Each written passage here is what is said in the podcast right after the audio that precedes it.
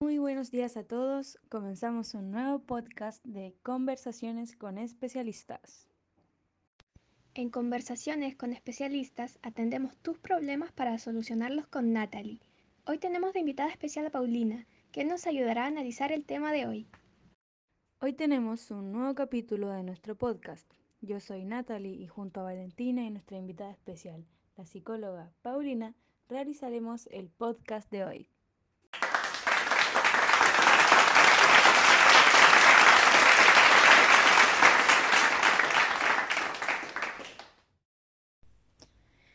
Hola, buenos días, ¿cómo están? Buen día. Me encuentro bien, pero un poco cansada. Bueno, el tema de hoy va a ser el estrés. Señorita Paulina, ¿qué es el estrés? Bueno, Natalie, eh, para comenzar me gustaría definir primero que todo lo que es el estrés general. El estrés es em, un sentimiento de tensión física o emocional que puede prevenir de cualquier situación o pensamiento que nos haga sentir frustrada, eh, furiosa, enojada, y el cual el cuerpo también reacciona a este estrés, ¿ya? El estrés puede ser positivo cuando es por periodos cortos, ¿ya? Es decir, cuando estamos en situaciones de peligro o en situaciones que estamos al límite contra el tiempo, todo, todas esas situaciones nos hacen sentir un estrés eh, como, por así decirlo, positivo, porque no perdura en el tiempo, es de tiempos cortos. Y el otro estrés es el llamado estrés negativo, ¿ya? Que es el que se, se extiende por periodos más largos de tiempo. Ya esto puede producir problemas de salud también. Bueno, entonces entiendo lo que es estrés general. ¿Podría existir algún tipo de estrés? Claramente, Natalie. Como dije anteriormente, existen dos tipos de estrés. El primero es el estrés agudo o también llamado estrés positivo. Este dura eh, poco tiempo, es de corto plazo y son más que nada situaciones puntuales que nos toca vivir y nos hacen estresar, frustrar, ¿ya?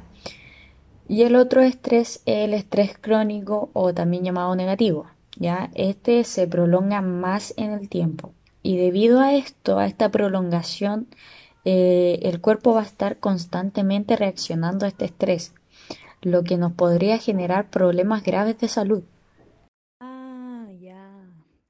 ¿Y cómo reaccionaría nuestro cuerpo ante este tipo de estrés? Mira, Natalie, yo creo que todos hemos estado en diferentes situaciones que involucran el estrés. Primero, cuando estamos ante estas situaciones o en, el estrés propiamente tal, el cuerpo comienza a liberar hormonas que hacen que el cerebro esté más alerta. ¿Ya? A su vez los músculos se van a tensionar y va a aumentar la frecuencia cardíaca.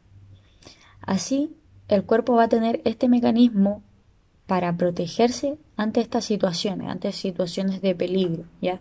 Entonces podríamos decir que el estrés agudo se presenta en situaciones que pueden poner en riesgo nuestra vida. Son situaciones puntuales que no se prolongan, ya como dijimos anteriormente, dura corto, corto plazo, ya. Y como un, claro ejemplo que podemos dar de esto es que nos imaginemos que vamos cruzando la calle, ¿ya? Vamos cruzando la calle tranquilamente, cuando de repente nos asustamos. Nos asustamos ¿por qué? porque vemos que un auto se dirige hacia nosotros. Entonces, ¿qué pasará? Tu organismo hará lo que dije anteriormente. Va a comenzar a liberar hormonas eh, del cerebro, el cerebro va a estar más alerta, los músculos van a, van a, se van a tensionar, va a aumentar la frecuencia cardíaca y eh, tu cuerpo responderá rápidamente para protegerse ante estas situaciones. ¿ya? Por eso se llaman situaciones estrés agudo cuando estamos en situaciones de peligro. ¿Ya? ¿Por qué? Porque nuestro cuerpo reacciona rápidamente ante esas situaciones. Pero a diferencia del, del crónico, el cuerpo se va a mantener eh, con estas reacciones, ya incluso cuando no está en peligro. Entonces, nosotros al, al tener un estrés crónico podemos estar, no sé, hablando ahora, pero vamos a estar más alerta, más, más nervioso, más, más todo. ¿Por qué? Porque nuestro cuerpo va a estar reaccionando aún no estando en peligro. Esto va a generar que nuestro organismo no responda bien a los requerimientos fisiológicos que, que este no, nos provoca, ¿ya? Debemos tener cuidado y debe ser eh, tratado, ya que nos puede producir problemas de salud como lo son la hipertensión arterial, insuficiencia cardíaca, obesidad, diabetes, ansiedad. Entonces, nos puede producir todas estas enfermedades. Un ejemplo de este estado puede ser por exigencias laborales, ya sobrecarga laboral, sobrecarga académica, la exigencia que conlleva también tener una pareja, porque aunque ustedes no lo crean, también conlleva una exigencia de estar en pareja ya. Problemas de dinero, ya cualquiera de estas situaciones en, las que se ven más comúnmente son en el estrés eh, crónico, son las exigencias laborales y académicas, ya que están bajo un, una fuerte exigencia, una fuerte carga, ya un fuerte estrés. Cualquier estrés que permanece por semanas o meses se, eh, se considera un estrés crónico. Mm, qué interesante. En la actualidad hay mucha gente que padece de estrés. Incluso se podría decir que muchas veces nosotros hemos sentido todo lo que tú nos cuentas. Y no simplemente lo de estrés agudo, sino que también lo de estrés crónico. Mm, hasta muchas veces yo he sentido estos síntomas por más de dos o tres días. Y la verdad es que uno se siente fatal, pero gracias a, por ejemplo, el ejercicio, uno puede agotar todo esto. Bueno, eso es lo que hago yo para, para prevenir el estrés. Y siguiendo con esta conversación con la psicóloga, quiero comentarle que antes de hacer este podcast, nosotros pusimos en Twitter que hoy hablaríamos de esto y que dejaran sus comentarios para poder ir leyendo y respondiendo las dudas e inquietudes que tengan los oyentes. Y nos, llamó la atención uno de los mensajes que nos llegaron en el cual ella nos dice lo siguiente. Quisiera hacer una pregunta. Bueno, mi nombre es Yerti y soy enfermera. Bueno, lo que pasa es que me he sentido constantemente tensa. En ocasiones cuando me he sentido mal me tomo la presión y la he tenido alta.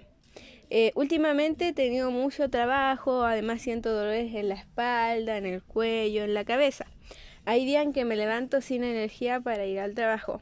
Se me olvidan algunas cosas, la mayor parte del día ando muy cansada y cuando quiero ir a dormir no lo, no lo logro hacer inmediatamente. Eh, he bajado mucho de peso y además mis colegas han dicho que últimamente ando más irritable. Con la pandemia he tenido mucha hora de trabajo, afrontar situaciones nuevas, tareas extras y lamentablemente tener que ver morir a pacientes que se han contagiado por el COVID-19. ¿Usted cree que tenga algún tipo de estrés? Bueno, eh, ahí escuchábamos un relato de una enfermera que yo creo que ella también tiene un cuadro de estrés, pero ¿qué nos dice usted, señorita Paulina? ¿Cómo la diagnosticaría? Mm, claro, entiendo totalmente lo que nos dice la señorita Yerti. Lo más probable es que ella sí se encuentre en un cuadro de estrés eh, laboral, ¿ya? Ya que como nos menciona, eh, siempre está cansada y no tiene ganas de ir al trabajo. Entonces, estas son situaciones que nos hacen preguntar, ¿sentimos que tenemos una sobrecarga laboral? ¿O sentimos que hay situaciones en el trabajo que nos afectan aún eh, más del usual? Ya que de ser así, de tener una sobrecarga laboral, de que nos afecten más, vamos a estar aún más susceptibles, vamos a estar aún más irritables, ya, vamos a estar eh, aún más a la defensiva, ya, eh, con respecto a algunas situaciones. La atención, eh, como todos sabemos, generalmente está ligada a trabajos del ámbito asistencial, ¿ya? Como lo son exactamente ser enfermera o doctor. Ya el trabajar en sí con personas conlleva una carga tremenda, una carga enorme, por lo que se debe atender, entender, cuidar y ayudar a la persona en sí y no también a, y, y no solo a la persona que diga, sino también a la familia que hay detrás de esa persona. Es muy cansador. Imagínense si es cansador así, ¿cómo debe ser de cansador ahora que estamos viviendo esta pandemia actualmente? Entonces, estas situaciones del ámbito laboral van a ser nocivas cuando la persona, cuando las exigencias de, que tiene la persona las sobrepasen, ¿ya? Es decir, cuando haya una sobrecarga laboral. Y no solamente esto pasa en el ámbito laboral, sino también en el ámbito académico, ya en la vida cotidiana, ya en distintos aspectos de, de nuestra vida. Si no tratamos este tipo de estrés a medida que pasen los días y la semana, le provocará un estrés crónico, lo que, como decíamos anteriormente, lleva a tener problemas ya sea de salud, de relacionarse con personas que la rodean, con las personas que la atiendan o, con la persona que ella cuide. También, como ella decía, con sus colegas, ya la interacción con sus colegas e incluso con su familia. A menudo estos tipos de estrés eh, se deben a que las personas interponen todo lo demás, todo lo que hay a su alrededor, antes que su propia salud, antes que su propio bienestar, ¿ya? Para poder evitar que, que ella genere un estrés crónico, deberá propiciarse un autocuidado. ¿ya? Cuidado propio. Quizás no en el ámbito, no estoy hablando en el ámbito egoísta de dejar todo de lado, no. Sino que cuidar a la otra persona, pero también cuidarse, ¿ya? También mantenerse sana, ¿ya? Esto es lo que no, no hará eh, prevenir un estrés más crónico. Psicóloga, ¿Cómo nosotros que estamos bajo una presión constante y también para las personas que ya tienen un cuadro de estrés un poco más prolongado, ¿qué nos ayudaría a sacar esa tensión que tenemos a botar, por así decirlo, todo el estrés? Bueno, ¿cómo intentar manejar el estrés? Em, lo primero sería tratar de ordenar el tiempo para así priorizar las tareas y realizarlas de una forma más eficaz, ¿ya? No sobreexigirse, y tener límites para realizar lo que tenemos que hacer en el día. ¿Ya? No digo que, que tengamos que actuar como robot, no, sino que tenemos que organizar nuestro tiempo, ya hacer actividades recreativas también fuera del trabajo, como deporte o algún hobby que le guste. Eh, eso ayudará eh, física y psicológicamente, pero claramente debido a la pandemia no se puede salir, así que también eh, tenemos ejercicios que se pueden realizar desde casa, ¿ya? Para no estarnos exponiendo a lo, a lo que, lo que está pasando ahora. Eh, también una forma de sacar el estrés o prevenir esto es decir lo que uno siente, ¿ya? Muchas veces em, el, el no callar eh, ayuda a, a, decir lo que piensas y a liberarte de alguna forma. ¿Ya? Eh, debemos cuidar nuestros hábitos y la alimentación también. Eh, con esto hablo de evitar el alcohol o las drogas, que muchas veces la gente piensa que con eso se relajan, ¿ya? Pero no es así. No, esto puede aumentar tu estrés o, o llevarte a otras enfermedades también. Eh, dormir bien te ayudará a, a, que tu cuerpo y tu mente descansen de manera adecuada, ¿ya? Dormir las horas correspondientes, ¿ya? También hay otras opciones como eh, la musicoterapia, la aromaterapia y la meditación, ¿ya?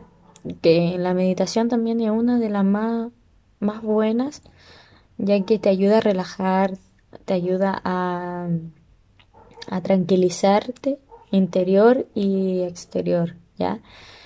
Eh, a estar bien contigo misma y con el resto, a eso quiero decir. En el caso de que fuera estrés crónico, el tratamiento iría más allá y, y tendría que ir a un, a un psiquiatra para tratar la enfermedad. Por eso es importante prevenir esto antes de llegar a un estrés crónico, ¿ya?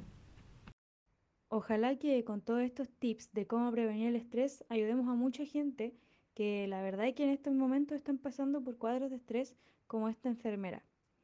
Bueno, nos despedimos agradeciendo a la psicóloga quien tuvo la disposición de estar con nosotros el día de hoy y por toda la información y los tips que nos dio de cómo conllevar el estrés. Y bueno, nos despedimos. Hasta la próxima. Recuerden visitarnos en nuestras plataformas ya que estamos subiendo podcasts cada semana. Gracias. Chao, chao.